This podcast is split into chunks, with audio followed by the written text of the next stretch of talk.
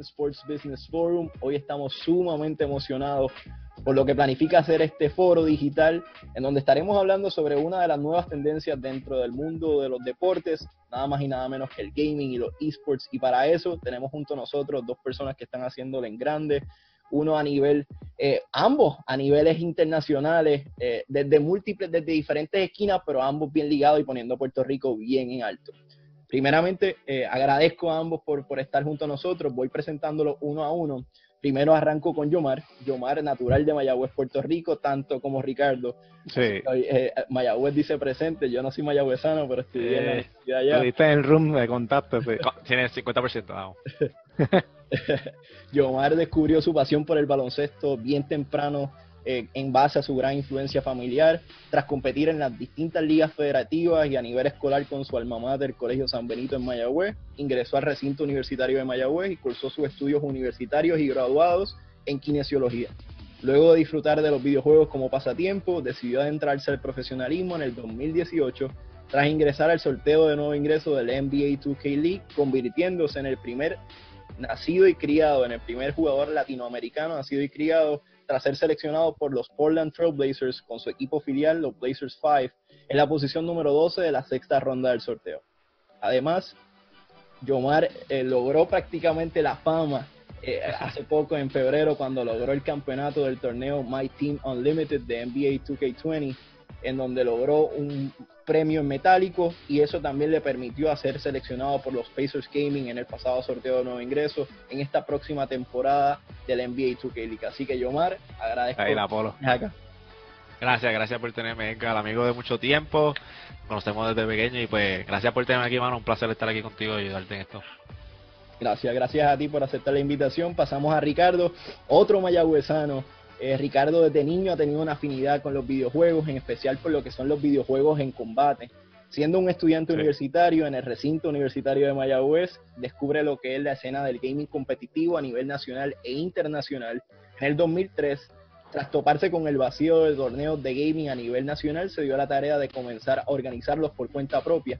Siete años más tarde, fundó el torneo First Attack, que se ha convertido en el evento más grande del Caribe y parte de tres circuitos mundiales con cientos de competidores a nivel internacional. En adición, Román ha desarrollado una carrera como jugador profesional de videojuegos, logrando convertirse en uno de los mejores 10 jugadores profesionales de Latinoamérica. Su carrera le ha permitido viajar el mundo y visitar lugares que siempre había soñado y recientemente fue reclutado por el equipo de Red Roosters, el primer equipo oficial de esports en Puerto Rico como jugador profesional de Street Fighter Arcade Edition. Ricardo, gracias por aceptar la invitación. No, gracias, gracias a ti por la invitación también. Como, como digo, cualquier iniciativa así que como que ayuda a crear la awareness a lo que es esta industria, siempre uno la, va a apoyar y todo eso. Este, me, gusta cuando dijiste los sitios, pues el, sitio que yo más soñé viajar y lo logré hacer por gracia de esto fue Japón. Después de que fui a Japón, eso fue best feeling ever. Estar allá en ese mundo donde tú sabes que es donde todos los fighting games salen, toda la cultura esa. Sí, esa es la meca. Sí. Qué bien. Bueno, el, el foro de hoy eh, planifico que sea una conversación hablando sobre lo que son los esports acá en Puerto Rico, como también los esports a nivel internacional. Y yo creo que antes de entrar de lleno con lo que son los esports, yo creo que habría que analizar cómo la tecnología deportes y poco a poco esto ha ido ganando auge dentro de la comunidad tradicional de los deportes tradicionales, por así decirlo. En el 2016, los esports generaron casi 500 millones en revenues a nivel de Estados Unidos. Se espera, y esto fue un estimado que se hizo antes del COVID-19, que para el 2020 los esports iban a generar sobre 1.5 billones de dólares. Así que yo creo que estos son números gigantes que yo creo que es merecedores de este tipo de foro. Y yo creo que empezar con, esta pregunta básica. Yo creo que esto es una pregunta que muchas personas han hecho. Eh, ¿Son los esports realmente deporte? Y quisiese que, que, comenzaras con esta, Ricardo. Bueno, yo personalmente pienso que, que sí, que por lo menos el, a veces la gente piensa, no, que jugar es sencillo, que todo esto, pero el nivel de determinación, de ejecución, de práctica, y fuera de todo esto es lo que yo a veces siempre digo a la gente, no es que tú juegues horas infinitas, porque eso no es la verdad. Tú tienes que tener disciplina, porque es lo que uno dice. Eh, toda, toda cosa en exceso sigue siendo mala. Sea, si tú practicas demasiado el punto de que tú te estás eh, lastimando por desgaste físico, tanto para cualquier deporte, de que te puedes lastimar, es, lo mismo. O tienes que tener cierta disciplina, cierto orden, ser responsable, crear tu rutina, este itinerario, este los mismos equipos, en el equipo que está yo mal, otros equipos como Evil Genius, estos, estos jugadores los tienen con nutricionistas, con coaches, actualmente los tienen haciendo mil otras cosas extracurriculares para mantenerse y, hacen bien social, tú sabes que están siempre buscando añadirle algo, bring back to the community a la sociedad y el nivel de ejecución y determinación, comunicación entre si está en juegos de equipo, que tú tienes que tener una comunicación bastante fuerte entre tus mismos compañeros. Eh, son tantas cosas que yo pienso que a nivelan, porque mira, eh, ajedrez se considera un deporte. Claro. Este, otro, otros tipos. Solamente porque sea un, deporte mental no significa que, pues. Ahora, el nivel de ejecución física en los juegos de video, pues claramente un poco menor que en otros deportes. Pero sigue siendo un deporte, NASCAR es otro deporte también. Claro. Eh, ¿qué, es lo que yo digo? Entonces, y ya este año iba a haber, lamentablemente por el COVID, iba a ser la primera introducción de videojuegos en las Olimpiadas, que era el invitacional de Intel que era un evento antesala a la Olimpiada, iban a tener torneo de Rocket League y de Street Fighter, pero pasó COVID y esto porque la intención es que en la Olimpiada 2024, que ya esta discusión lleva corriendo hace dos años, desde en Europa, en otros sitios, de incluir los videojuegos en la Olimpiada. Y Japón siendo el meca de los videojuegos, siendo el, la sede de este año, iba a ser más todavía el, el impulso para tenerlo para como que impulsar la idea más todavía para el 2024, que para mí sí se considera un deporte ya, y claramente ya los mismos jugadores tienen sus visas internacionales para viajar, o sea, la estructura, eh, la, eh, la, la, manera que, la, que el ingreso entra a, la industria, si tú coges la comparativa de la estructura de un deporte tradicional, por donde entran las ganancias, como son los jugadores, como son los... Y tú lo ves en esports, es literalmente es la misma estructura, es la misma. Los ticket sales, lo que son los sponsorship agreements, todo el modelo de negocio es el mismo. Y algo que tú ves de los porcentajes de lo de esports también es un ejemplo, cuando hablan del mercado, dicen que esports se espera que en los próximos cuatro años eh, dupliquen ganancias, en los próximos cuatro años. Eso, como quiera los ingresos que hace esports en comparación a MLB y NBA son menores pero ninguna de esas otras tres industrias se espera que dupliquen en los próximos cuatro años, solamente esports. Y como dicen, esports es el segundo deporte más visto también. Yomar, en tu caso, eh, que lo que son los mundos de los esports es algo relativamente nuevo en tu vida eh, a nivel profesional, ya que desde siempre pues, lo jugabas eh, como pasatiempo. Eh, ¿Cómo ha sido ese, ese, ese encuentro con ellos hasta ahora y cuál es tu contestación hacia esa pregunta si son los esports realmente un deporte? Sí, pues fíjate, yo, yo no, no le pongo mucho pensamiento a si era un deporte o no, pero en cuestión de lo que mencionó Ricardo, yo estoy de acuerdo con que el, los videojuegos, el esports es un, es un es competitividad mental. Eso es un videojuego, es un deporte mental, ¿verdad? Este, no tiene el aspecto físico que se conoce cuando uno piensa en deporte, uno piensa en actividad física, pero, o sea, yo aquí cuando ingresé a la liga en B2K League, yo, yo no me esperaba que esto iba a ser literalmente, eh, es lo mismo que la NBA, pero virtual, o sea, tú tienes que levantarte, tienes que estar organizado, tienes estrategias ofensivas y defensivas, tienes tu equipo, o que tienes que, que, que todo el mundo esté de acuerdo con lo mismo, en la misma página.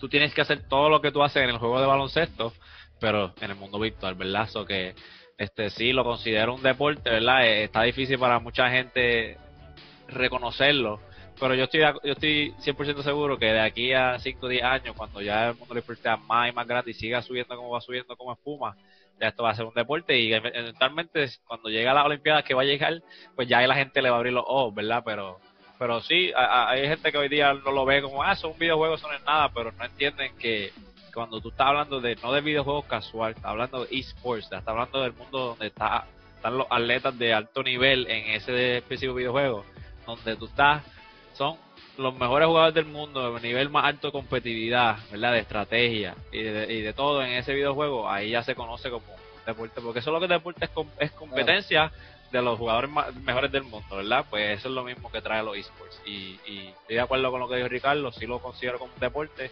y espero que la gente actualmente lo considere como un deporte y le dé ese, ese reconocimiento que se necesite y, mira, estamos avanzando, ya estoy en ESPN jugando en la liga, so que no, puedo decir, no puedo quejarme mucho y, me gusta lo que está pasando ahora mismo, lo ¿Quién hubiese pensado hace varios años atrás que estuvieses en ESPN en, este, en este escenario? A veces, ¿cuán, difícil es asimilar esa, esa realidad? Bueno, eh, yo eh, a mí se me hace difícil porque yo nunca yo nunca vi lo, yo nunca sabía lo que era los esports, nunca conocía de esto y esto lleva ya tiempo ya, o sea, este mundo de los esports lleva tiempo. Lo que pasa es que gente si no la gente no le hacía research o no estaba enfocado en ese mundo, pues no sabía de ello porque estaba un poquito más escondido y era más era más nicho. Sí, pero ya va subiendo como uno sabe cómo espuma y ahora mismo tú con las redes sociales como siguen subiendo la tecnología, pues la gente lo ve en, Twitter, en Facebook, en YouTube, en todos lados, ¿verdad? Pero yo no era alguien que conocía de esto, o que entré a la liga el primer año y se me abrían los ojos a lo que estaba pasando. segundo año estábamos en New York con más fanaticada y con gente jugando y gente de la NBA venía y, y ahora en ESPN, o sea, cada season, cada momento pasa algo nuevo que me abre los ojos y me dice, wow, o sea, esto está brutal, esto es algo que, que, que, nunca me imaginé, eso que se me hace difícil, pero a la misma vez pues mantengo ese nivel de profesionalismo y, y, tengo que saber que no importa si estoy en ESPN o si estoy en mi apartamento jugando este desde mi desde llamarme tengo que estar enfocado y saber que, esto es un negocio y esto es un profesionalismo y todos estamos aquí para competir so que siempre mi enfoque se mantiene igual pero obligado me, me sorprende este todavía nos, da la sorpresa todavía. Sí, no, esto yo nunca me imaginé estar en ESPN. yo creo que es bien importante para poder contestar esa pregunta es cómo definimos lo que es un deporte. Yo creo que, que Ricardo dio en el clavo con, con, la manera en que esto está organizado, que a veces la gente piensa que esto es conectar una, una consola de videojuegos en that set, y yo creo que, que la gente está bien poco educada en lo que es esta industria, y partiendo por esa mm. premisa, quisiese traer el próximo tema, que a veces confundimos lo que es gaming con lo que es esports. Y yo creo que, que son dos cosas que son bien similares, pero al mismo tiempo tienen muchas diferencias. Ricardo, danos un poquito de luz sobre la diferencia de ambos. Bueno, para mí gaming, cuando tú hablas de gaming en general, tú estás hablando más de lo que es gaming casual. O sea, casual gamer, las personas que son más fanáticos de la historia, lo mismo que ser fanático de series, o sea, tú, you immerse yourself in the story de ciertos juegos, este, ya los juegos te cuentan una historia completamente diferente. Hay muchos juegos como, yo puedo decir un ejemplo, Last of Us o Castlevania, que a veces son, son títulos que nosotros reconocemos tanto y hoy día tú ves que esto yo me vine a dar cuenta hace pocos años.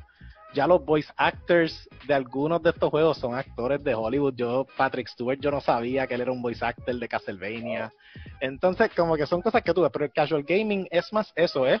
casual, el compartir, el tener ese tipo de ambiente, o sea, te gusta gaming y a lo mejor, a lo mejor ves esports. Puede ser a lo mejor un occasional esports enthusiast. Occasional es que por lo menos una vez al mes o maybe un poquito menos tú tropiezas o ves un evento esports. Que lo entiendes o sabes de que existe, pero tu enfoque es más lo del disfrute, de maybe la, la, eh, la, conexión social de lo que es el videojuego, como un ejemplo, Animal Crossing ahora mismo es como que el juego que todo el mundo durante la pandemia lo ha considerado como un escape, todo el mundo tiene su isla, todo el mundo, yo no lo estoy jugando, pero sé por Twitter nada más y yo rápido hizo así, todo el mundo, todos sabemos que ese juego está full eh, en ese ámbito. Esports es la parte más seria y por eso es que es un nicho, que es lo que dijo Yomal, que ha ido creciendo y ahora mismo con la pandemia es que es más aparente que, que nunca, porque es el único deporte que está corriendo actualmente ahora mismo, porque es el único que puede, por la razón de que puede correr cosas online.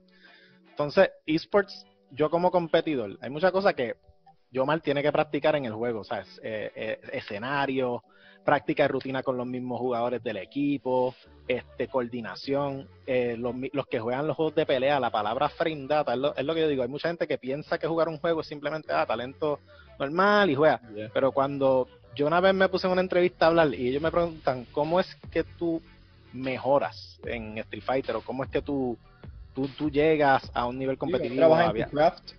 No es y entonces no es solamente talento o practicar una que otra situación, es hay una palabra, hay un término que se dice frame data.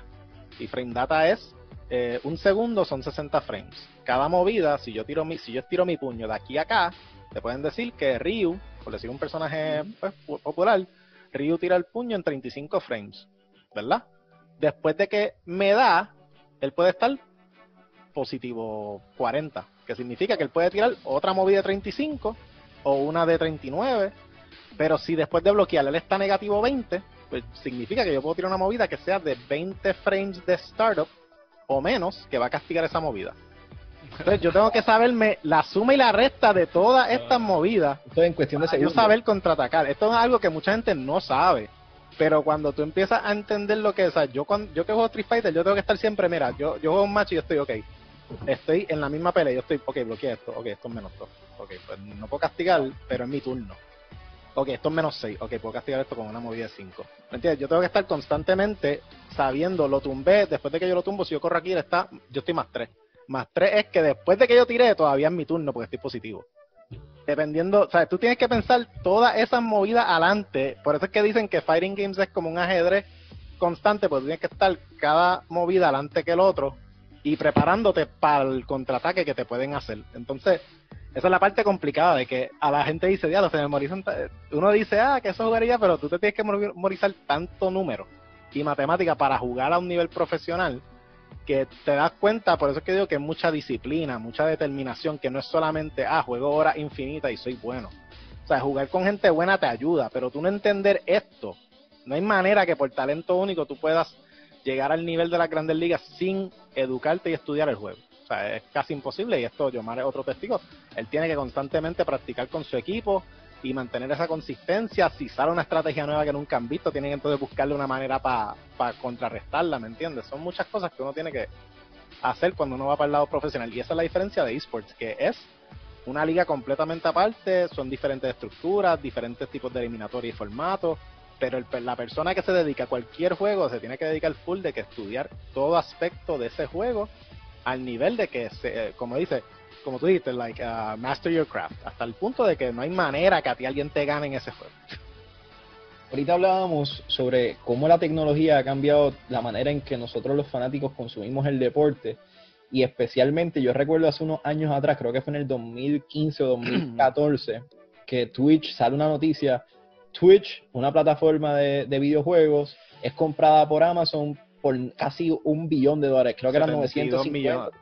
Eran como... 970 creo que. Sí, 970, no, 970 millones, una cosa así. Y ahí todo el mundo abrió sus ojos y dijo, wow, esto, esto realmente es, es- es grande. Y hoy, y hoy en día vemos como más plataformas se han ido adentrándose en lo que es esto, por la manera en que, en que se consume y, y la cantidad de visualizaciones que, que- que se lleva en un diario, en el diario vivir. Este, hoy en día tenemos plataformas como Twitch, como YouTube, creo que YouTube es el segundo contenido que más se busca en YouTube, luego de tutorials son gaming. Y después está maquillaje. Ah, Pero, pero te voy a decir más, te, te voy a decir más. Eh, cuando tú dices lo de Amazon compró, el otro que estaba tirando para comprar Twitch era Google. Y era porque Google quería tener YouTube más Twitch. Wow. Y, cuando, y ellos se fueron con Amazon, porque creo que Google pagó, dio, ofreció más. Pero Google iba a tener tanta... Entonces Google, ¿qué pasa? Cuando no cogen esa compra, lanzan YouTube Gaming. Ajá. Y ahí de momento viene Mixel, que viene por Microsoft. Y Mixel creo que le pagó un endorsement contract a Ninja para que streameara por Mixel también. Wow. Entonces, tú te das cuenta de todas estas cosas y, y es lo que tú dices en ese lado. Y hace poco, hace unos días atrás, a mediados de abril, Facebook lanzó su, que su plataforma. También. Aunque tenían ya ciertas cositas con, con, con Farmville y otras cositas que ya tenían corriendo, pero ahora como que le, le van a dar mucho más énfasis a lo que es Facebook Gaming. Y esa es la pregunta que quiero trazarle. ¿Cuán importantes son estas plataformas dentro de la industria? ¿Y cómo visualizan que esto siga creciendo de cara al futuro? Quisiese empezar contigo, Yomar. Sí, pues, este, yo te puedo decir como, yo como un, como cuando yo era casual, que yo no conocía de nada, yo, yo era siempre YouTube, YouTube y Facebook, ¿verdad? Y en YouTube era donde yo iba a buscar cosas de los videojuegos y eso. Pero eventualmente, ¿verdad? Ya cuando entré a la liga, me di cuenta lo grande que es Twitch. Twitch es como que lo más grande que es para gaming. Ahí están todos los, atletas de sus respectivos deportes, ya sean Call of Duty, Street Fighter, eh, 2K, cada uno tiene sus plataformas de Twitch donde crean sus imágenes y ahí es donde tienen todos sus seguidores y de donde mayormente sale su ingreso, ¿verdad? Es de eso, no es de sus competencias. Pero, este, como ustedes mencionaron, eh, eh, la importancia de las tecnologías en el videojuego eh, es lo más grande y Twitch, YouTube, Facebook. Obligado ahora mismo Twitch está a un nivel superior, pero yo pienso que la, la iniciatoria de Facebook y YouTube de crearse y, moverse más, hacer YouTube Live, que no, que no, era algo que, había, y, y, crear más cosas para poder tener los juegos y tener los videojuegos, es lo que va a hacer que en un futuro pues siga subiendo y, y tenga más audiencia, porque si tú le preguntas ahora mismo a mi familia, a mi papá y mi mamá, y lo dicen, mira, checate el juego por Twitch, ellos van a decir, ¿por dónde? Se van, a ir para YouTube o se van a ir para Facebook. que son diferentes audiencias. Twitch mayormente, pues, para la, para la gente moderna de hoy día, eh, la gente de los 2000 que nacieron en los 2000 conocen Twitch y, los niños pues saben lo que es Twitch, pero de los 1990 y 1980 nosotros eso era YouTube y Facebook. So que cada cual tiene su audiencia y pues como mencionó Ricardo, Mixer es uno que no tiene, por mi entender, no tiene mucho auge, pero sí hicieron ese movimiento con Ninja para tratar de tú sabes, crear más audiencia y tener más, más gente. So, que todo se resuelva alrededor de, de, de, eso, de que, de que cada cual tiene diferentes audiencias, en mi opinión, y pues cada cual debe seguir subiendo y tratar de hacer que todo el mundo llegue a un punto donde conoce cada cosa, porque NBA 2K League se, se involucró con YouTube y traía los juegos en YouTube Live y la gente entraba a YouTube Live y había momentos donde habían 5.000 personas en Twitch viendo un juego, pero habían 2.000 y pico en YouTube. Y eso abre los ojos porque usualmente uno pensaría que hayan 50.000 en Twitch y, y 1.000 en YouTube, pero ahí te, tú te das cuenta de que, de que sí hay audiencia en estas otras redes sociales y pues, y pues plataformas y pues que tienen que seguir manteniendo eso para que siga, siga creciendo el deporte de esports. Ricardo, antes de entrar contigo, quisiese traer esta data colisión de número para que las personas que están en sintonía tengan una idea de, de, lo que estamos hablando del total de horas de visualizaciones en el pasado años en términos de gaming a nivel global, Twitch lidera el mercado con el 65% de todas las horas de, gaming eso, vienen a través de Twitch. Cuando estamos, eso es prácticamente 3 billones de horas de visualizaciones. Luego le sigue YouTube con un 22%, que son casi 1.1 millones de horas. Y, en tercer lugar está Facebook y después está Mixer. Ricardo, hablemos un poquito sobre esta plataforma, cómo ves la entrada de Facebook Gaming a esta nueva ecuación y cómo sientes que, Twitch y, YouTube pues se van a alterar o, van a afectarse de manera positiva como negativa. Yo, yo pienso que Facebook metiéndose mucho es más por el lado de que, pues, mano, yo quiero tener todo tipo de, de, de servicio disponible siento que Twitch va a seguir teniendo el peso que tiene porque Twitch es el pionero. Twitch vino de Justin TV y, y Twitch es un spin-off de Justin TV. Justin TV era de stream y ellos hicieron la plataforma y Twitch, lo que es bueno de Twitch es que si tú eres un gamer, tú te metes a Twitch, porque Twitch está identificado para todo lo que es gaming, porque ese era el punto de esa plataforma. Por eso es que YouTube, pues tú vas a YouTube, pero yo, Mari y yo ahora más nos metemos en Twitch, porque Twitch es si yo quiero aprender a jugar como el mejor jugador del mundo, en cierta categoría, yo voy a buscar su Twitch, porque ese tipo trimea a lo mejor tres veces en semana. Y yo quiero ver, y lo, lo que me encanta de Twitch y lo que me encanta de esports en sí, es la oportunidad de tú poder conversar con ese jugador por medio de un chat y tú preguntarle, mano, pero ¿qué es lo que tú, cómo tú, cómo tú atacas cierta situación? O cómo es que tú eres bueno? ¿Qué, qué, qué rutina tú haces? Y que él te conteste en real time es algo que tú no vas a poder tener en un deporte tradicional. Tú vas a tener la oportunidad de hablar con LeBron James hmm. uno a uno y que él te pueda contar todo esto de la rutina real time cada vez que tú lo preguntas. Eso es algo de esports que sí me gusta y de Twitch y de estas plataformas. YouTube sigue siendo la pionera de videos. Si tú quieres subir un video tutorial, porque claro está, tú subes el stream, pero tú subes los videos. Si tú quieres hacer algo más explicativo, no lo haces por Twitch porque tú quieres que la persona pueda volver para atrás. Facebook de por sí es que es popular. Facebook es algo que todo el mundo lo tiene y en cuestión de vistas, si tú quieres acaparar una audiencia más grande, pues te metas a Facebook. ¿Por qué? Porque en Facebook, eh, todas las marcas tradicionales todavía, mucha marca tradicional todavía no ve bien, no, no, no realizan, no, no logran identificar el peso de viewership que tiene Twitch pero sí Facebook, ¿entiendes? Entonces, Facebook ahora mismo hizo Facebook Gaming, pero también hicieron algo nuevo que mucha gente todavía no se había dado cuenta y lo hicieron hace como hace dos semanas o tres, que es que ahora si tú creas un evento de gaming, la categoría está, pero hay unos agreements y unas cosas nuevas de que, ah, si haces este evento, pues tú estás poniendo de que Facebook no es, este, no está patrocinando dicho evento, como que están haciendo una estructura para gaming events dentro de Facebook. O sea, que antes tú hacías el evento y el evento y ya pero si es de gaming, ahora tiene que ver algo de que te salen un montón de cosas más y es porque ellos se nota que están shifting para crear plataformas y estructuras para que los gamers digan, mano, ¿verdad? Yo no voy a streamer por Twitch, voy a streamer por Facebook. Y Facebook, creo que de la manera que trabajan, las maneras con la audiencia es diferente. A lo mejor tú coges hasta más. Hay, hay mucha gente que yo conozco que me dicen, mano, yo cojo mucho más viewership cuando hago stream por Facebook que por Twitch. Y, eso, y esa era la pregunta que te iba a hacer. Y, esa es la verdad. Lo, lo, cuando un views es, son tres segundos o menos. Si una persona está tres segundos o menos ya en un video, ya te cuenta como un views. Entonces, en una industria que es tan viewers driven como lo que es el esports, yo creo que es algo que puede cambiar el juego por completo porque entre más visualizaciones tengas, pues ya mucho más atractivo para las marcas. Bueno, pero, eso también trae problemas. La gente que te trae un montón de views, pero entonces tú te das cuenta que el return on investment que te traen no es el que tú piensas. Como los Instagram models que a veces te ve, te vienen con algo de que no, yo le voy a traer mucha cosa a tu marca y de momento pero Twitch tiene una estadística que te gusta más.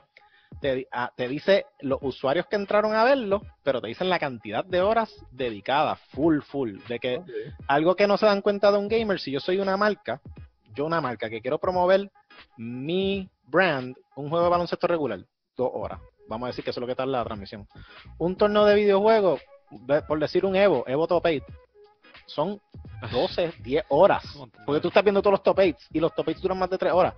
Si tú eres un producto, ¿cuánto la, la mundial de League of Legends, que son como 6 horas, cuánto product placement tú estás recibiendo ahí? Y, y League of Legends le ganó al Super Bowl en 2018 en viewership. O sea, ya League of Legends World se lleva más de 50 millones de viewers. En el último tuvo 478 millones de viewers. o sea, mira, o sea, eso es más del triple de lo que hizo en 2017. Y ya en 2017 le había ganado los números de NBA. O sea, en 2017.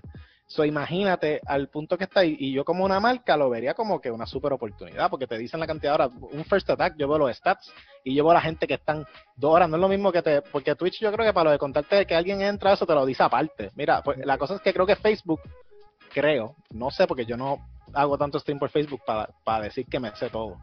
Pero yo sé, pero si te cuentan por cualquier viewership, sea unique o sea eh, concurrent o live, te dicen los viewerships por acá, ah, ok, unique la persona entró, estuvo un ratito, se fue. Ahora concurrent o que spend most hours o cosas así, y te va dividiendo la hora usuario, los países y todas esas cosas, pues esos tipos de stats de Twitch te dan más, porque yo por lo menos que hago First Attack, que a mí me interesa poder presentarle una marca a todo, mira, estos países entraron a ver, en el caso de que yo trabajo con, con en promover el turismo en Puerto Rico y cosas así.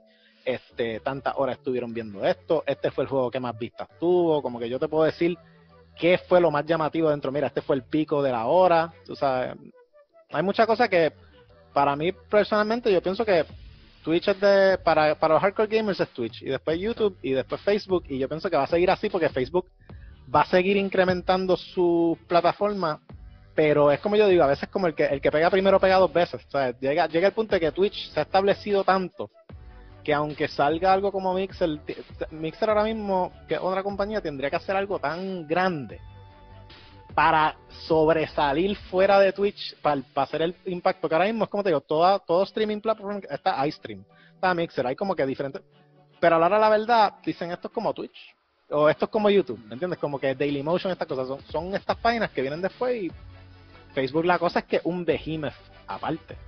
Pero ahora mismo con lo de incluir el logo, o sea, Facebook es este tipo de sitio que dice, bueno, si tú quieres hacer todo esto, lo tenemos. Tenemos para subir videos, tenemos para hacer lives, tenemos para hacer eh, Facebook Gaming. En lo y que por eso chip llamamos un Blue Ocean Strategy, cuando haces algo por primera vez apoyado en una tecnología que te da un leverage de par de años sobre tu competencia. Yo creo que Twitch ha sabido aprovechar eso. el eh, loyalty. El loyalty, exactamente. Y una pregunta, mucha gente ha pensado de que esto del COVID ha sido 100% beneficioso para lo que es los esports eh, por lo digital, que todo el mundo está en sus casas. Sí, ha sido beneficioso, pero al mismo tiempo ha tenido unas repercusiones en una industria que también dependía de lo que son los ticket sales, también dependía de traer fanáticos al estadio, al venue. Y Omar, está próximo a comenzar una temporada con la NBA 2K League ¿Cuán diferente crees que va a ser esta temporada a las pasadas dos en donde formaste parte de los Portland Trailblazers? Sí, pues lo que pasa con el NBA 2K League es que todavía no se ha establecido eh, como otros esports como lo son Overwatch, League of Legends, Street Fighter, donde tienen la mayoría de revenue viene de, los tickets y de la gente que va a verlo.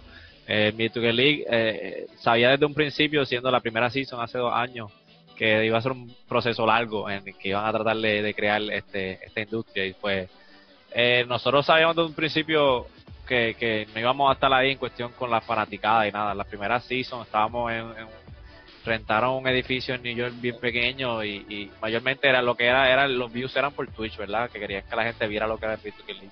Y pues ahora, dándole ahora al presente, cuando pasó esto del COVID-19, nosotros estábamos como que, pues, este, queríamos, entendíamos que, que la Duke League hizo un, upgrade donde nos movieron a Manhattan, a New York, un estudio nuevo, grande, espacioso, con más gente, ya tenían un montón de planes más, que sí que, que eso este, tuvo un poquito de impacto en, eso, pero como quiera, no, como mencioné, no teníamos el impacto de, de, revenue de Manaticana ni nada. Nosotros mayormente somos los views, o sea, yo pienso que, aunque sí, ese factor no está ahí, que era eh, ir a New York, esto de ESPN salió de la nada y esto nos dio nos dio una ayuda, ¿verdad? todavía no, no, hemos tenido los views que, que, uno quiere, porque es la realidad.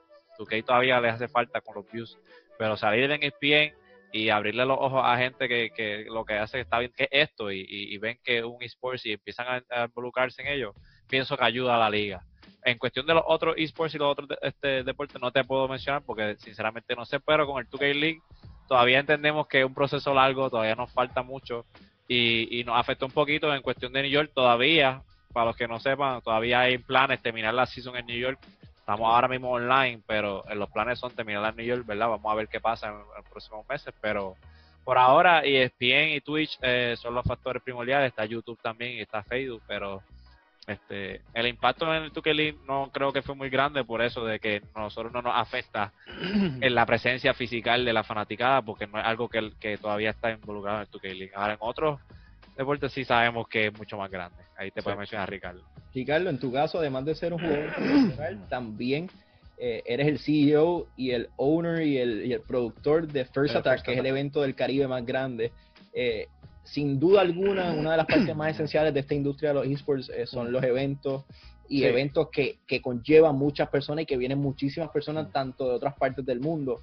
¿Cómo esto altera la ecuación o el modelo de negocio de los esports? Bueno, eh, es como, en parte lo que está diciendo Jamal, como que esports fue afectado porque no se le va a quitar, no se puede tomar el, cielo, el sol con la mano, en el sentido de que parte de sus ingresos son events, event production, ticket sales, merch, el merchandise y todas esas cosas. Y lo mismo pasa con, con los comentaristas. Todo, todo, toda esta diferente estructura que, que uno sabe ya que tiene los esports claramente fue algo que afectó. La cosa fue que no fue algo, esto de la pandemia no, no fue algo que le puso, como uno dice, el wrench a la tuerca, que te lo trancó por completo y ya no puede operar. Porque esports, por un lado, se puede mantener todavía activamente porque tiene el beneficio de que tiene la alternativa a jugar online.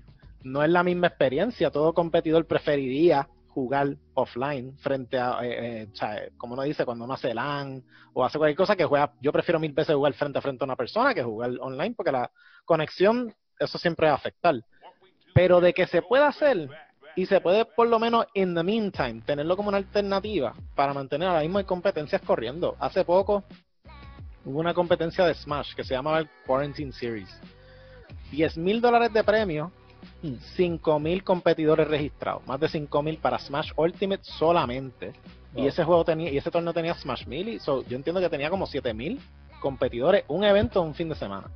Entonces, entonces Evo, el evento que tiene más de 10.000 personas que va para el Mandalay Bay Arena, anunciaron que no es que se van a cancelar. En mayo 1 anunciaron, mira, Evo no se va a dar en el Mandalay, pero se va a mover online.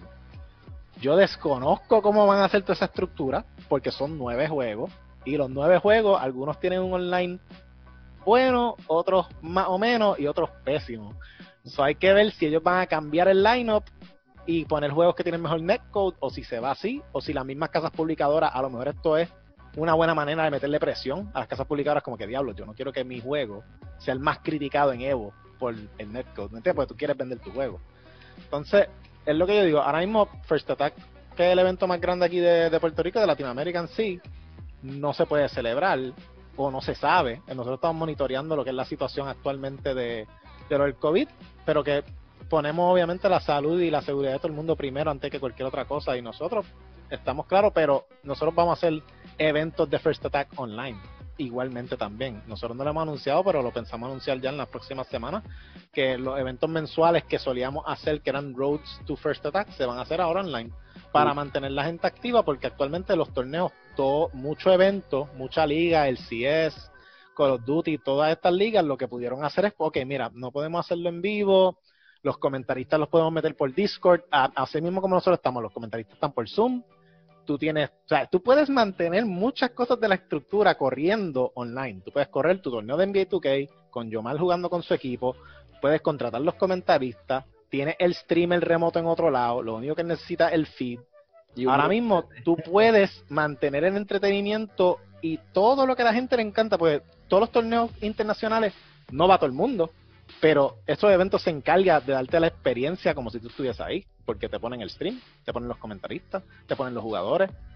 Tú vas a ver todo online, pero el hecho de que lo puedes hacer es lo que ha mantenido esports relevante durante todo este tiempo ahora mismo la pandemia. Es el único deporte donde ahora mismo marcas están ahora mismo invirtiendo porque es like it's pretty much all I can invest ahora mismo porque ahora mismo Fórmula 1 lo hizo súper bien. Fórmula 1 que hizo, cogió los pilotos y cogieron gamers profesionales de Fórmula 1 en el juego para que les dieran coaching sessions a ellos para que pudiesen jugar el juego. Y se compraron las cosas estas que, o sea, los que juegan Gran Turismo y todas estas cosas bien en serio, saben que existe como que el car esto con el guía, con los cambios y todo esto. Y así mismo yo vi el stream y yo me quedé, ¿sabes? Como que impresionado de, al nivel que lo llevaron y tú escuchas los mismos jugadores profesionales diciendo, había uno que lo entrevistaron y decían, mire, ¿cómo ha sido tu experiencia como que aprendiendo ahora este ambiente? Y él te empieza a hablar del gamer que le enseñó, mano, y él es súper cool y hemos jugado, ahora mismo todavía no estoy al nivel como para ganarle, pero por lo menos esta competencia exhibición que tenía con fulano, entrené mucho, probamos muchas pistas, como te habla de la rutina que hacían, y en verdad está cool, porque tú estás cogiendo ahora gamers que a lo mejor son fanáticos, es como si yo más le pidiera a Lebron o Kevin Durant, mano, yo quiero que tú me enseñes, pues yo no quiero perder con fulano. Y que yo mal tenga la experiencia de decir, mano, yo coaché a, a fulano. eso estaría, y eso es algo que está pasando ahora mismo, y está creando unos storylines mucho más cool porque estás poniendo fanáticos más directos con su ídolo. Ahora mismo con esto, ¿sabes? Trae tanto que ahora mismo, pues, esports es pretty much se mantiene igual de vigente. En ese sentido, lo de los eventos sí es lamentable. Porque ahora mismo todos estos eventos a mí me encantaba viajar porque yo, ¿sabes? Para mí cada evento era un high school reunion. Porque yo veo gente de Japón que hace tiempo no veo y cuando nos vemos es como que, ah, ¿cómo, cómo te va todo? Y ahora mismo todo el mundo está medio bummed out con esa parte, pero todo el mundo ahora mismo está creando su propio content. Están aprovechando este tiempo a buff up their streams, porque a la hora la verdad los jugadores sacan su dinero con su equipo, sacan su dinero con su con los eventos que ganan y todo, pero crear content creation es lo que digo, el que hace un content creator como streamer requiere mucha disciplina. La gente dice, ah, yo quiero ser streamer, pero, ajá, pero streamea a horas esporádicas, no tiene un horario fijo.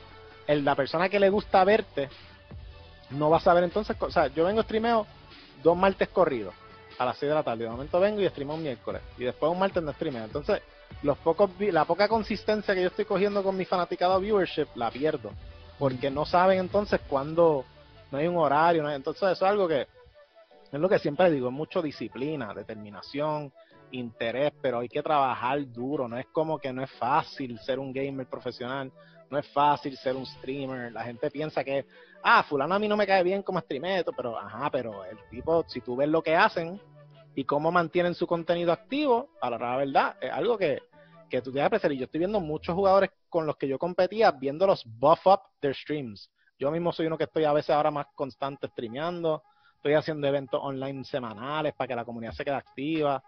Y es algo que que bueno, cuando se acabe la pandemia, esta gente va a estar más cheating porque ahora tienen entonces unos canales para ingresos por suscriptores, por contenido. Entonces, como que, mano, la pandemia hizo que mucha gente, ahora mismo, chequeate Amazon, los webcams están soldados y mucho micrófono también. y eso es algo que pasó, impacto por la pandemia. Este, partiendo, estaba viendo ayer unos cuantos videos y me, pareció sumamente interesante uno en donde dices que esports son el segundo deporte más grande a nivel mundial luego del fútbol, luego del soccer. Cuando lo tiras a número hace sentido esa premisa. Por ejemplo, lo que hablábamos ahorita, League of Legends, la final de League of Legends, eh, el torneo de League of Legends tuvo 478 millones de horas en, de watch views. Ese número es ridículo. en el caso de NBA 2K League, el año pasado tuvo 356 millones de horas de visualizaciones. En total, en su social media fanbase eh, global, son 2 millones de seguidores, 48 millones de suscriptores en el NBA 2K Online en China que cuando tú lo tiras a número, realmente es impresionante el alcance que está teniendo esta nueva modalidad de los deportes. No, sé pues. si me puedas dar un poquito más de luz porque me pareció bien interesante y cuando lo comparé, dije, coño, esto se Wow, sí. Bueno, eh, eh ¿quieres que yo hable un poco más o yo? Y puedes darnos un poquito de luz, enhorabuena.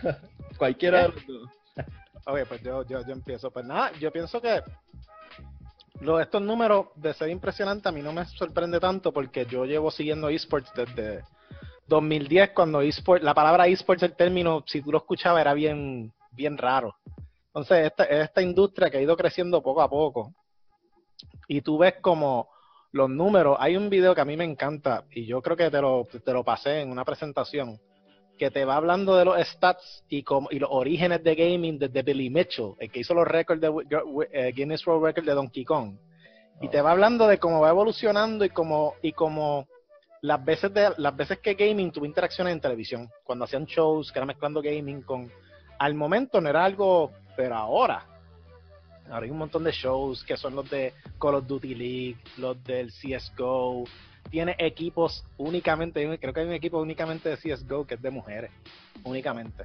Que, entonces está cool porque antes todo el mundo pensaba que, o por lo menos la manera que se proyecta, que gaming es como que man, a man-oriented platform, pero no lo es, en verdad. Hay muchas mujeres que también juegan. De las mejores jugadores de Francia, de Soul Calibur, una mujer, ¿entiendes? Y ahora mismo con lo de los viewership eh, stats, mira, FIFA es el juego número uno, punto, que más todo el mundo ve. Pero entonces, ya esports ha demostrado por medio de League of Legends, porque todo el mundo sabe que League of Legends es el juego más visto. Después de eso, Dota, creo que es el otro que más se ve. Pero el usuario, lo, que está brutal de este juego es que muchas otras competencias, tú ves mucho competidor y not as much spectator. Pero entonces en League of Legends, el nivel, la cantidad de espectadores, entonces tú ves los, los eventos y son unos coliseos, son unos espectáculos con bandas, con, o sea, un coliseo gigante que tú vas a ver un, ahí tú vas a ver un juego de la FIFA también, ¿me entiendes? Entonces, ya llega el punto de que todo esto tienen sus favoritos, tú, tú tienes tus jerseys de los jugadores, la fanaticada, eh, también está lo de los fantasy brackets, cuando ya tienen los los top 8 o en ejemplo Capcom Cup, que es de los eventos que yo estoy esperando todo el año porque el Capcom Pro Tour corre todo el año como un PGA Tour. A mí me gusta cuando llego a la comparación porque hay gente que obviamente que son mayores que nosotros que todavía lo de esports tú se lo hables, están como que, mano, yo no, lo veo. No entienden lo que yo, tengo que, yo doy este ejemplo mucho porque es el más obvio que lo explica. Capcom Pro Tour es la definición y comparativa de un PGA World Tour de golf. Tú vas a diferentes paradas, acumulas tus puntos para calificar por una final. Lo mismo que Capcom. ¿Y qué, qué promueve Capcom por medio de este circuito? Turismo es una, número uno, porque son paradas a nivel mundial.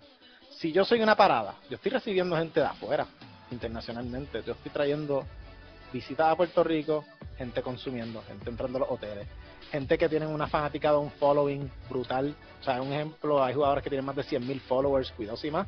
Y estas personas están a lo mejor en Puerto Rico tuiteando, mano, aquí en Puerto Rico, en tal sitio, comida brutal, eh, comiendo mi primer mofongo. O sea, es lo que, para mí, this is only the beginning y no falta mucho para que esports venga ahora. Ahora, gracias a la pandemia, Dios sabe si para el año que viene esports literalmente es the number one leading sport eh, más visto. Porque ahora mismo, hasta FIFA, creo que hicieron algo hace poco también con FIFA de exhibición con Cristian Ronaldo y otro más, o lo anunciaron. No sé si ya se hizo o si anunciaron, pero me acuerdo verle una promo y yo dije, como hermano, todos los deportes, creo que MLB también va a hacer algo también, porque NBA 2K fue el primero que dio adelante. Y se los felicito porque en verdad, con el NBA 2K League ya ellos decían, mira, nosotros tenemos una plataforma que la hacemos constantemente ya con los jugadores, pues mira, vamos a hacer algo con los, con los pros, porque ahora mismo en NBA, el mismo Mark Cuban yo creo que lo dijo, como que él lo entrevistaron cuando pasó lo de que se iba a hacer el NBA o algo así, y al mismo momento que pasó creo que lo entrevistaron. Y él dijo algo como que, bueno, yo tengo tenemos que ver cómo podemos ayudar para que toda esta gente que está envuelta en esta industria, no solamente los jugadores, puedan seguir eh, trabajando o recibiendo algo. Y, Y el hecho de que eSports ha mantenido producciones de NBA corriendo ayuda, porque eso es lo que yo digo. Y yo creo que es bien importante, especialmente tocaste el hecho de Mark Cuban. Mark Cuban ha sido uno de los apoderados dentro de la NBA que más ha criticado el modelo de negocios de los de, del NBA 2K League. Él dice que no es, no es rentable tener esta, esta, eh, tener esto corriendo. Y Omar, en tu caso, una vez entras a lo que es el profesionalismo y ves todo este aparato, todo este monstruo que está detrás de lo que conocemos como esports, ¿cómo fue? ¿Cómo te topaste a esa realidad de, lo grande que es este mundo? Sí, ah, pues como te dije, yo no sabía mucho de esto y, lo que mencionó Ricardo, que es algo que es bien importante, que la gente que hace lo que el esports sea tan grande es que, ¿verdad? Cuando se comparó con, con soccer, eh, como el segundo más visto, es porque es algo que no tiene límite, es internacional, no importa si eres hombre o mujer, no importa la edad que tú tengas, no importa dónde vienes, es un videojuego, cualquiera lo puede jugar, cualquiera puede competir. Y eso es lo que yo creo que hace esto este bien grande y fue lo que me abrió los ojos porque, ¿sabes? Cuando tú no piensas en un deporte de soccer, uno piensa en Europa, cuando uno piensa en fútbol americano, eh, United States, eh, hockey es Canadá, pero el videojuego es mundial, eso todo el mundo lo juega, ¿verdad? Entonces, eso fue lo que a mí me abrió los ojos, lo grande que es. Esa, yo entré a la liga siendo, como tú mencionaste, el único latino nacido y criado, ¿verdad? Y, veo como gente de España, de Argentina, de México, me escriben, me escriben DMs y me dicen, mira, gracias por, por estar ahí, era una inspiración, te seguimos, ¿sabes? Veo como esto, lo grande que es internacionalmente, que no es solo Estados Unidos, no es solo Europa, es de todos lados, y pues eso es lo que a mí me abrió los ojos, entonces tener, como ustedes mencionan, alguien como Mark Cuban que, que tipo que tiene un dineral, ¿verdad? Y un poder y que él esté involucrado en ayudar a esto y hacerlo crecer, pues eh, fue bien bueno para la liga y, para los esports y pues pues sí, eh, eh, ese factor de que de que volviendo al tema que ustedes mencionaron de que de por qué el segundo más visto y porque es porque no hay límite, hermano. Sí, cualquiera puede competir. En tu League compitió una mujer hay, hay muchachos de 35, 40 años ya compitiendo, pero no importa, no hay límites y eso es lo que hace los videojuegos tan buenos y tan y tan divertidos que, que tú puedes este ser te convierte en LeBron y te convierte en Ronaldo cuando estás en el videojuego y eso es lo que lo hace tan bueno y tan tan interesante eso que para mí este todavía este estoy entrando al mundo y conociendo más todavía no tengo mucho conocimiento realmente, siendo sinceros, de, de, lo grande que es. Pero, pero como he mencionado antes, cada día me sorprende más, cada día me, me, abre los ojos. que eh, feliz de que esté creciendo y pues ojalá que siga creciendo más. Seguro que... es, lo que tú dices, en verdad lo que, lo que hace esports bien grande y que siga creciendo es la accesibilidad. Yo pienso que eso, porque toda persona puede tomar el juego y competidor no tiene tampoco, como uno dice, las restricciones de que pues eh, eh, no, tienes que medir siete pies para físico. Exacto, no tienes que medir siete pies, no tienes que tener cierto físico, no, no importa género, tú puedes ser un super gamer, eh, es accesible a todo el mundo, tienes la oportunidad. Algo que yo digo que hace que sea atractivo es lo que yo dije ahorita, que tú tienes la oportunidad de aprender de los mejores cómo jugar. Una oportunidad que a ti no se te da en cualquier otro deporte. Yo no, ten, yo no tendré break en mi vida de lograr tener una conversación con Cristian Ronaldo todas las veces que yo quiera preguntarle algo en un día o si versus Hacho, quiero preguntarle a Ninja cómo es que, mano, que él hace esos tiros, cuando hace cierta, cierta movida, cómo él la hace, cómo él la practicó, cómo él sabe cuando una persona quiere hacer esto. Y que él me diga dentro de los comments, mano, tal cosa, o dentro de Twitter, también a veces te contestan, pero, pero es lo que tú puedes en real time tener ese tipo de experiencia. Y yo pienso que eso es lo que hace que, que video games sea mucho más atractivo y appealing para la gente, porque todo el mundo lo juega y es lo mismo que, que el deporte tradicional hay un meme que a mí me dio que da risa, pero es tan real, que es alguien está viendo un torneo de League of Legends o algo así y lo critica, ah, tú prefieres ver otra gente jugar, eso es lo que tú quieres hacer, entonces como que la persona lo critica, se va para la sala y se sienta en un couch para ver un juego de NBA. Entonces como que, ajá, pero tú estás haciendo lo mismo, tú estás, pero ¿qué pasa? Tú como jugador, cuando tú vas a una barra a ver un juego de NBA, tú a lo mejor juegas un poco, pero, pero tú entiendes el juego y tú lo aprecias. Claro. Y tú aprecias todo lo que conlleva el juego. Igual, tú no eres un pro player, pero tú lo vas a apreciar porque tú quieres ver los mejores jugar. Y tú entiendes lo, lo mismo pasa en los videojuegos. tú eres un aficionado, te gusta el juego y te gusta ver los mejores jugadores a, esto. El único beneficio que tiene adicional que tú tienes la oportunidad de hablar con él cuando haga stream. Mejor todavía. Dos cositas que quisiese traer a colisión. Una de ellas, veremos los esports en la NCAA, que ya ha estado coqueteando con la idea desde hace un tiempo para acá. Eh, y también lo, algo que tocamos al principio de este foro, veremos los esports en las Olimpiadas. Aterrizando antes en NCAA, les traigo este dato. En el 2016, solo siete universidades en la primera división de la NCAA tenían programas de esports, en donde tenían becas ya desde el 2016. Para el 2018, 63 universidades de la NCAA en la primera división tienen estudiantes con eh, full scholarships, con becas completas en el esports. ¿Cómo vislumbran, aunque la NCAA no ha tomado una postura definitiva sobre si van a regular lo que es los esports, por el contrario, hay muchas ligas de universidades que se han creado de manera aparte, pero cómo vislumbran el futuro de la NCAA en este escenario y también cómo, cómo vislumbran el futuro de los esports en, el olimpismo. Y Carlos, quisiese empezar contigo. Bueno, yo creo que el año pasado este salió el anuncio de ESPN en colaboración con el Overwatch Collegiate. Creo que Overwatch y, StarCraft tienen una, el Collegiate, que es como un torneo que ciertas universidades competían en varias categorías. Ya de por sí lo de las becas, es lo que tú dices, en 2016 ya eso se estaba hablando, ya hay universidades que las tienen, tienen sus propios equipos de League of Legends. League of Legends es el juego que más tuve en lo de las universidades ahora mismo, en lo de Collegiate eh, y cosas así. México es ONA, que yo me enteré el año pasado que también tenía una iniciativa que es una competencia alrededor de varias universidades de México. Entonces, yo pienso que eso va a seguir creciendo, porque la cosa es que la demanda ahora mismo, no piensen en los videojuegos, piensa en todas las universidades que en los últimos dos, tres años han cambiado sus currículos añadiendo programación de videojuegos, creación de videojuegos, eh, todo tipo de eh, programación y cinematografía, eh, están añadiéndolo. Antes en Puerto Rico solamente había una universidad que hacía eso, y era Atlantic University, que fue la primera que empezó el enfoque únicamente en cinematografía, en programación, creación de videojuegos, creación de apps. ¿Y ahora qué pasa? Ahora tú vas a la Intel, la Intel tiene un currículo para eso ahora, la UPR está añadiendo uno, Ana Gemen. Entonces, ¿qué, te dice? Yo no tengo que pensar en qué si es videojuego o no, es que la industria sí se está moviendo para ese lado. Y pues, si yo quiero entonces más llamar la atención de esa industria, contra, pues va a ser, porque a la rara verdad son gamers. Hoy día, el porcentaje de personas que son gamers es mucho más alto de lo que era. y antes, los que eran gamers antes, yo, yo no sé cuántos años tiene yo mal, pero yo tengo 35 ahora mismo. Y antes yo competía y cuando tenía o novia o estaba haciendo alguien era como, ah, ¿y qué esto? Y yo estaba viendo un torneo en San Juan y decía, allá en un cumpleaños, una amistad. Como que uno, uno se, se abochornaba a decir que era gamer, porque antes ser un gamer era algo que era frowned upon. Como que antes eso era un estigma, algo que yo estoy orgulloso de que por medio de First Attack y muchas cosas que yo he hecho, ya ese estigma ha ido poco a poco bajando.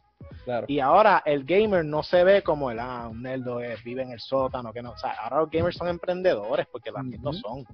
Y eso es algo que, que, que me gusta que se ha logrado hacer. Pero es lo que yo digo, como que ahora mismo toda, toda persona, tú, tú, trabajas en cualquier sitio, las personas son gamers, eh, toda persona que es IT en cualquier sitio, casi siempre todos dicen, ah, tú, tienes PlayStation, ¿tienes ¿Cuál es? Vamos, a para, para invitarte para un Call of Duty, o sea, es la verdad. O hay mucha gente que están en ese mundo. Y yo creo que las universidades se han dado cuenta que la demográfica y la demográfica del gamer es gigante, de 14 a 41, 38. O sea, eso es un, un para las marcas. gigante. Para las marcas también, porque son mucha gente que son gamers, eran gente que eran gamers antes y ahora trabajan, ahora hacen, casi siempre son ingresos mayores del medio, por ende, spending power. Por ende, como marca, le sacan mucho provecho a ellos. Son actualmente ahora mismo, como esports es como uno dice, el último deporte en entrar, que es como que el nicho que está creciendo. Pues, ¿qué pasa? Una marca que entra, es la verdad, siempre que una marca entra a una industria que está empezando, ¿qué pasa con su, con su fanaticado, con su audiencia?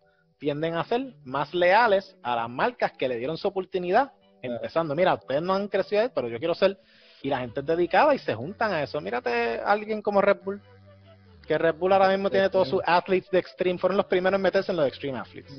Después ahora mismo tienen sus esports athletes.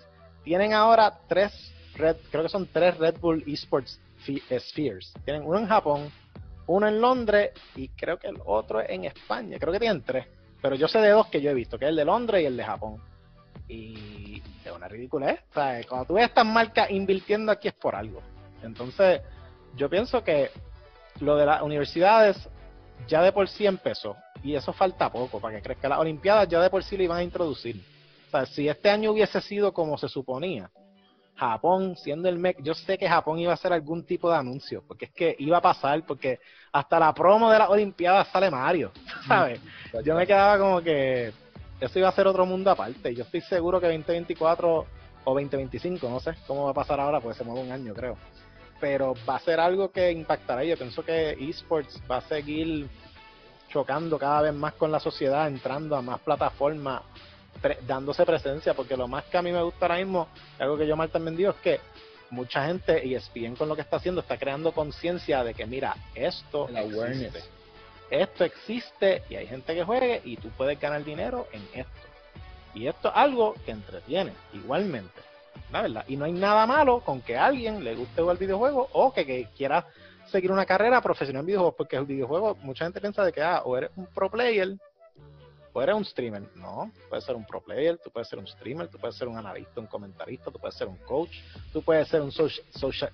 Ahora hay agencias de publicidad de gaming para los equipos, están los que crean sus artistas gráficos. a medida de que estos players sigan cogiendo auge, eventualmente se van a tener que trabajar con una marca, o estas personas van a tener sus propios publicistas, managers, abogados, abogados únicamente en esports. Yo conozco uno que trabaja contratos de esports y es comentarista. Es lo que te digo, la gente piensa bien pequeño y la caja es más grande de lo que piensan porque hay muchas oportunidades de empleo dentro de los videojuegos. Búscate en Twitch. Twitch cuando tiran las posiciones de trabajo, tú vas a ver tanta categoría de diferentes empleos, de qué sé yo qué community manager, qué sé yo qué tournament esports organizer, eh, esports idea specialist, hay mil cosas.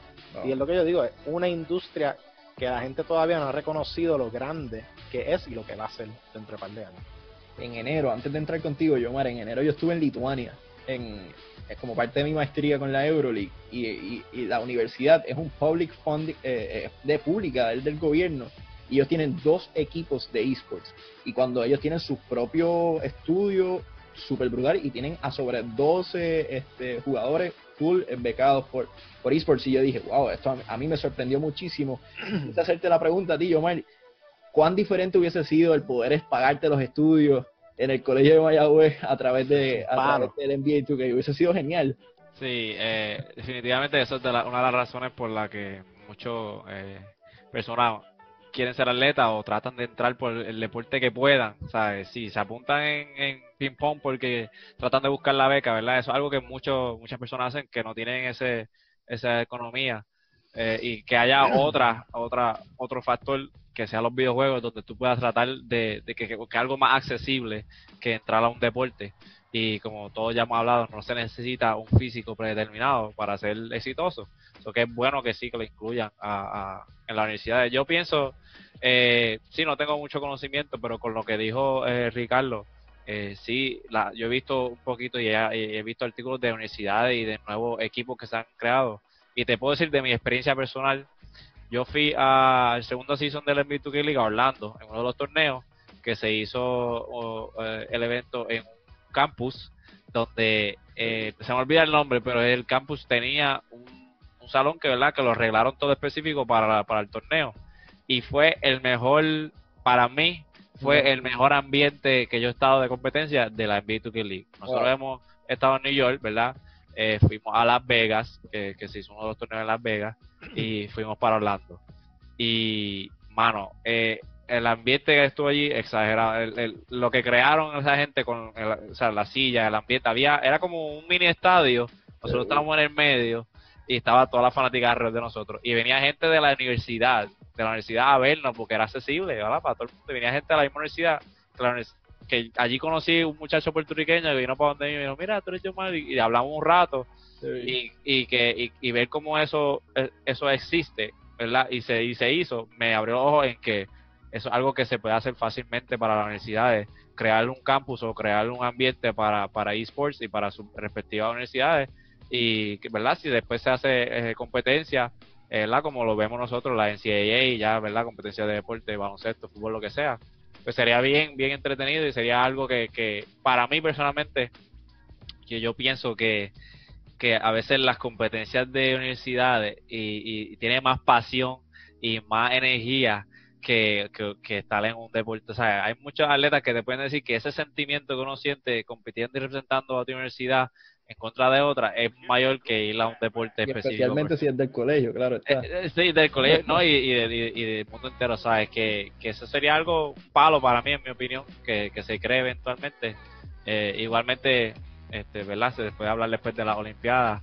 son dos factores totalmente diferentes, pero van al mismo ámbito en cuestión de representar tu universidad, representar tu, tu país y, lo que trae eso. Y eso es un honor y quiero que se haga, ¿verdad? Y pienso que se puede hacer porque ya llegamos a, ya estamos en el 2020 donde la tecnología y, y, y, lo que viene por ahí, los estudiantes nuevos que están entrando a la universidad son los que ya saben lo que es el esports y los que ya conocen del sistema y, tienen conocimiento. Como dijo Ricardo, eh, yo tengo 25, Ricardo. No estoy, sí, no estoy allá arriba, pero, pero para cuando yo estaba en la high y entrando a la universidad, todavía era algo que si tú entrabas y te decías, mira, yo quiero ser un gamer, o mira, yo quiero crear videojuegos, era algo que te miraban por el lado, ¿verdad? Pero ahora mismo ya es diferente, eso que está llegando la era donde los esports y donde eh, eh los videojuegos, incorporarlo en la universidad ahora mismo es algo totalmente ahora, normal. Ahora ser gamer es cool. Es cool. y, si le incorpora mucha gente, este va a aprovecharle eso, que sería algo bien interesante si se Ahorita hablábamos sobre eh, las cosas que el gaming les ha abierto, las puertas que el gaming les ha abierto. Ricardo hablaba sobre que había podido visitar a Japón. En tu caso, ibas a estar en ESPN. ¿Cuán nítido pudiese ser representar a Puerto Rico en una Olimpiada? desde, que se, más desde que se mencionó, desde que se mencionó eh, eso fue hace varios años, no me acuerdo exactamente cuándo fue que yo vi un artículo de la Olimpiada y de los esports. Yo lo, lo primero que pensé sería, wow, eso sería un honor para mí, estar este, en el nivel de competencia más alto representando a Puerto Rico en contra de otros países, eh, para mí sería un honor. Eh, y, eso es, como nosotros sabemos todos, somos puertorriqueños, nosotros somos bien orgullosos y, super proud. Y eso, cuando estoy aquí en la liga, si tú ahora mismo le preguntas a, mi, a mis teammates de Season 1 de Portland, ellos te van a decir que yo era el, el más de más, patriótico. Sí, el más patriótico de Puerto Rico porque yo siempre ponía a Puerto Rico por encima de todo. Y es como que ese orgullo que yo tengo de, de, de que todo el mundo entienda que no importa de dónde tú vienes, no importa lo pequeña que es la isla y lo poco que somos, somos más grandes, ¿verdad? Que, que ustedes. Y, y eso es, ¿verdad? Eso es como una sangre que le hierva a uno. Que, eh, eh, como tú me preguntas, el, el, honor para mí sería increíble. Espero que se, que se haga, este, que se, que entre el eSports a la Olimpiada. Pienso que está mucho más cerca que lejos, ¿verdad? Como me dijo Ricardo, 2024 no sabemos, pero eh, ya sea ya sea que empiecen con juegos como League of Legends o, FIFA, que son muchos juegos mucho, mucho más grandes que lo que es NBA 2K ahora, es entendible, pero eh, No, no, sería un honor para mí y pues pase lo que pase, si, si aparece la oportunidad, definitivamente haré, haré algo para tratar de meterme. Ricardo, en tu caso, ¿Cómo, ¿Cómo, ilumbra la posibilidad de que eventualmente en el futuro puedas representar a Puerto Rico en Street Fighter? Es que algo que él, que él dijo, que algo que yo digo que el boricua tiene eso, que es que isla pequeña pero corazón gigante, porque mira que nosotros los boricuas con cuestión de lo que sea representar Puerto Rico, para nosotros es súper orgulloso y somos bien diferentes a otros diferentes países en cuestión de lo patriótico que somos, que es algo que yo siempre lo digo, que ponle la bandera a algo y el puertorriqueño lo quiere, por, alguna razón. Saca la tarjeta y da el tarjetazo. Exacto, exacto. Pero algo que yo digo es que la oportunidad por poco no eran Olimpiadas, pero eran antesalas, porque Puerto Rico era una de las regiones que iba a poder competir con lo de Intel, porque ya la promo estaba corriendo el mismo juego, le añadieron un, un alternate costume a todos los personajes que era colores de Olimpiada, como que era un suit, un tracksuit. Eh, todos los personajes tienen un tracksuit, Gail, Chondito, todos tienen tracksuit que era por la colaboración de Capcom con Intel para la Olimpiada y estaba la promo corriendo en el juego. Entonces, y algo que me acordé, no sé si fue Tailandia o Singapur, tuvieron un festival, ellos tienen como un festival como olímpico de, de, Asia, no me acuerdo el nombre bien, pero ellos introdujeron Tekken este año. Esto fue en enero o en febrero. Y ya de por sí tú lo estás viendo en otra. Asia es de las más que está adelantada porque vamos a empezar. Vamos a, decir la, la, clara ahí. Asia fue el primero que le dio nombre a esta industria de esports y que empezó a crear la plataforma de, de torneo competitivo en videojuegos. Después de eso, Europa, Estados Unidos y por ahí adelante siguió hasta Latinoamérica. Yo pienso que Latinoamérica ha sido la, la última que entró a... No, no, no, que entró porque siempre los competidores estaban más o menos en el mismo tiempo. Pero que más industrias empiezan a realizar de que esto existe, Latinoamérica fue la última. Pero entonces, como te digo, pero al ser la última también, ahora mismo todo está, el muñeco está creado en tantos sitios que Latinoamérica no le va a tardar mucho. Claro, que Puerto Rico está virgen. Exacto. Y ahora mismo, eh, First Attack siendo para mí, como lo dice el bebé, el bebé mío, es un evento que Brasil siempre era la... Eh, Capcom Pro Tour tiene cuatro regionales. Europa, eh, Asia, Norteamérica, Latinoamérica. Latinoamérica, la regional, que es el evento regional, siempre era en Brasil. Y el año pasado se movió de Brasil a Puerto Rico. Entonces, si tú piensas en el tamaño del territorio, Puerto Rico comparado a Brasil es bien pequeño. Ah. Sin embargo, el nivel de ojos que entraron a ver First Attack el año anterior, el viewership fue más grande que el de la regional de Brasil al punto de que consideraron Puerto Rico ser la regional.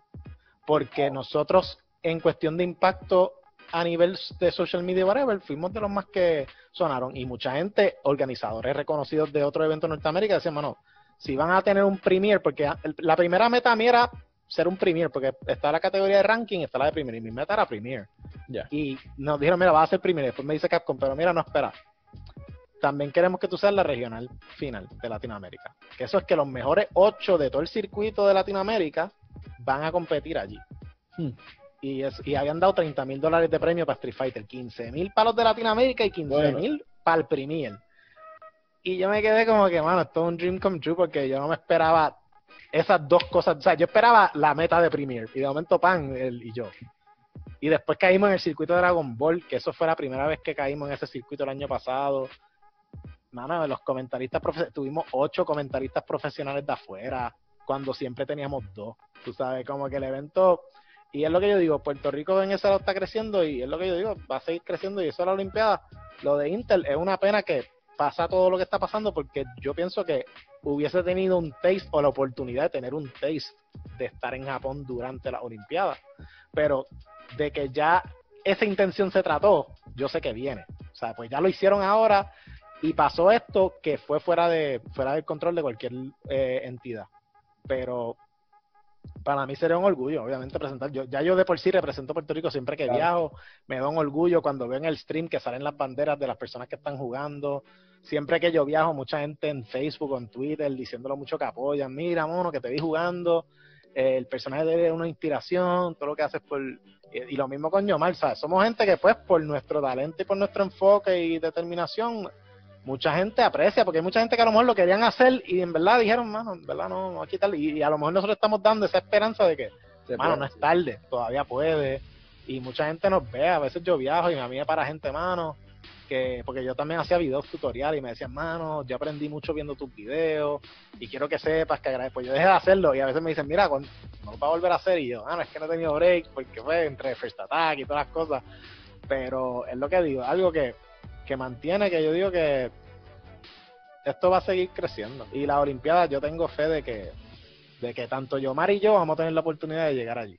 Ah, Todo lo que se necesita es una oportunidad, Exactamente. Por último, ya que tocamos el tema de la isla de Puerto Rico, se ha venido hablando en muchísimos los últimos años sobre lo que son las apuestas eh, en la isla que pudiesen ser representar esa inyección económica que tanto le hace falta al deporte por distintas razones. Entonces hay un proyecto que se está cocinando en el, en, la, en, el gobierno, que es el proyecto 2038, que se le titula la Ley de Comisión de Apuestas del Gobierno, que va a permitir que sean públicas, o sea, que sean, eh, no que sean públicas, sino que sean eh, permitidas las apuestas en los deportes tradicionales. regulados. Bien, eh, los deportes electrónicos y las ligas de fantasía Ricardo, sé que has estado trabajando con el gobierno mano a mano en este proyecto. Danos un poquito de luz y cómo esto pudiese mm. inyectar a la economía tanto de Puerto Rico como, mm. como profesionalizar la industria en la isla. Este, pues yo lo que pienso, en, con respecto a eso, pues a mí hace poco, en febrero, anunciaron que hicieron el Consejo de Videojuegos, el Consejo Asesor de Videojuegos, y en ese estábamos yo, eh, Frankie López Ambo y Paulina.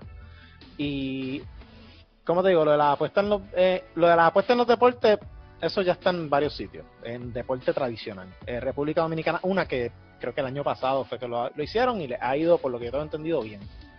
En esports yo sé que existe, y creo que en Las Vegas ya y en New Jersey creo que la aprobaron en esos dos. Eh, creo que en el Call of Duty League lo aprobaron y todas esas cosas. De que yo te puedo decir que la gran mayoría de todos los ingresos de esports están en las otras partes, en las otras facetas, en lo que es merchandising, ticket sales. Yo pienso que si apuesta es un ingreso de esports, tendría que ser como que de las últimas facetas, como que no es la más grande, pienso yo en apuesta, porque yo todavía es como yo digo, hay pocos estados con apuesta en esports, pero de que yo me lo puedo imaginar y verlo, sí, porque yo voy para Evo y en Evo yo estoy en el Mandalay viendo la harina y yo veo a la gente pasando por ahí de la manera casual. Yo, who do you like? Who do you like? 100. 100. Take Las pantallas. two two. La gente apostando ahí mismo. O viene el jugador tradicional y te dice, te ven jugando y te ven dando una pela con un win streak de 10. Este tipo, bueno, voy a retar. Mira, first to five for 100. Así, primera 5 por 100 pesos. O primera 5 por... Y tú estás como que... Ok, pues, pues dale. Eh, si no apuestas... Mira, yo sé que de República Dominicana, uno que cuando viaja, eso siempre es... Lo, pues hay cuartos de money matches, que eso es... Los internacionales vienen a... Y, pero de que de que ya yo sé que está ese interés entre los jugadores, porque hay gente que no juega, pero quieren apostar, porque yo lo veo. Y yo pienso que pues algo que sí le va a inyectar a la economía, de que ahora mismo yo pienso que más importante es empujar la industria en el desarrollo de videojuegos, desarrollo de compañías de videojuegos, desarrollo de eventos de videojuegos, de jugadores profesionales de liga, que lo de las apuestas, de que la apuesta añadiría otro tipo de inyección. A mí me importa mucho el turismo en los videojuegos. Para mí eso es lo más importante, porque hay muchos países como Singapur que gracias a esports y como se han adelantado en ese mercado, ser pionero, ha traído gente. ¿Qué pasa? Después, si tú tienes una nacional o una mundial, vamos a decir que el, el Worlds, que es un de League of Legends, que se mueve, o un DreamHack, te lo dan en Puerto Rico. Te va a venir gente de todos lados por ver la final allí. Eso es turismo, tú estás inyectándole al turismo. Y si entonces tú tienes apuestas y tú haces un fantasy bracket, ok, estos son los seis equipos como cuando sale FIFA, cuando empieza FIFA, que te hacen el bracket completo y tú tienes el super poster y tú vas diciendo que yo creo que entre este y este gana este, tata, y tú vas haciendo tu fantasy bracket. Pues imagínate que tú lo haces igual en, en, en esports y tú dices, mano, yo pienso que el equipo de Yomar va a llegar por lo menos a semifinales. Aquí, mano, estoy indeciso, no sé quién lo gana, pero y empiezan a hacer los fantasy brackets apostando. Eso es algo que puede pasar y, y se puede aplicar igual, porque eso pasa ya actualmente en el deporte tradicional. La cosa es que lo que te digo, falta la parte de crear la conciencia, educar a la gente de cómo trabaja y crear una, un, como digo, una regulación, una reglamentación adecuada para ese tipo de, de método dentro de los esports que sea viable para y accesible para los jugadores, pues yo pienso que que igual, o sea, de que yo lo he visto, ya yo lo he visto, de que se puede hacer y le inyecta a la economía, también. De que yo pienso que hay otras cosas también importantes dentro de esports que hay que apoyar mucho más que la, solamente las apuestas. Súper, súper, para mí que sí.